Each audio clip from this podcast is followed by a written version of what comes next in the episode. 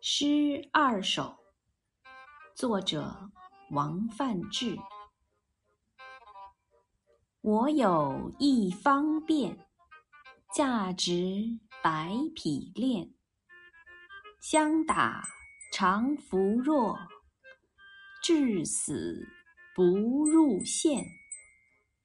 他人骑大马，我独跨驴子。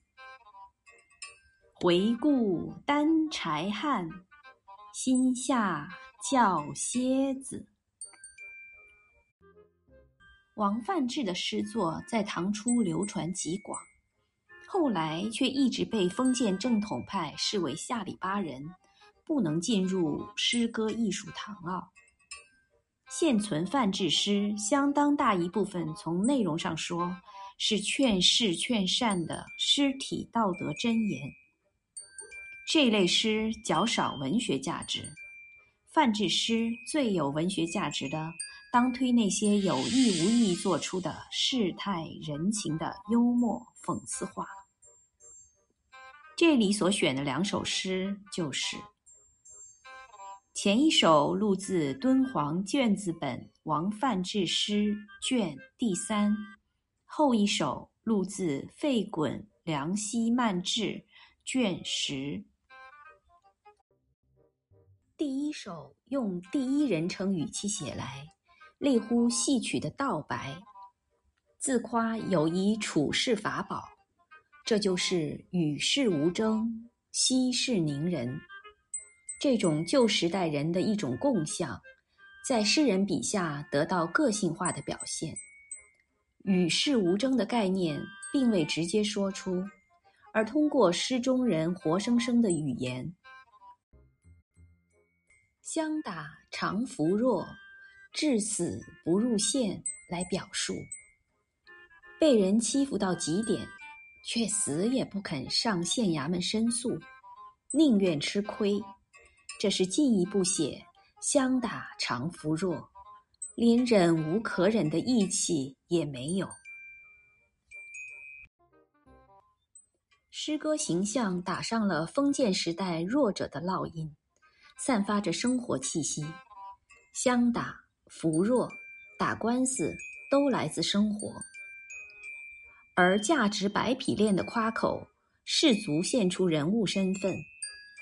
以百匹练为贵，自然不是富人意识。表现出人物处境虽卑微，而不自知其可悲。通过人物的语言。诗人画出了一个甘居弱小、不与人争的小人物形象。第二首也用第一人称写，但展现的却是一幅有趣的三人行的戏剧性场面。骑大马者与担柴汉是贫富悬殊的两极，而作为这两极间的骑驴者，他的心情是多么矛盾。他比上不足，颇有些不满。这从“独”字的语气上可以绘出。但当他看到担柴汉时，便又立刻心安理得起来。诗人这里运用的手法是先平列出三个形象，末句一点即收，饶有情趣，章法也很独到。两首诗的共同点是真实的或略带夸张的写出了世人行为和心理上的某种通病，令人忍俊不禁。于笑中又有所反省。值得特别指出的是，两首诗均可做两种理解：既可看作是正经的、劝喻的，又可以读为揶揄的、讽刺的。但做正面理会则浅，做反面理会则妙不可言。如“我有一方便”一首，做劝人忍让看便浅，做弱者的处世哲学之解剖看则鞭辟入里。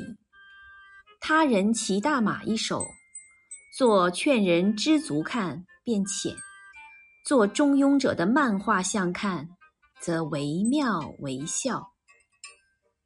平心而论，范志这两首诗未必没有劝世的意思，说不定诗人对笔下人物还很欣赏同情。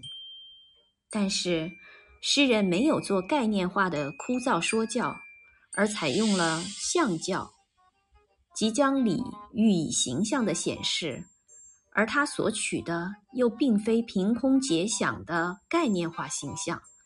而是直接从平素对生活的敏锐观察和积累中写取来的。它本身不为真实，而且典型。当诗人只满足于把形象表现出来，而不加评论，这些形象对于思想也就具有了某种相对独立性和灵活性。当读者从全新的。更高的角度来观察他们时，就会发现许多包含在形象中，然而不一定为作者所意识到的深刻的意蕴。王范志这种性格解剖式的、笔调犀利的幽默小品，比一语破地、锋芒毕露的讽刺之作更耐读，艺术上更高一筹。本篇鉴赏文字作者：周啸天。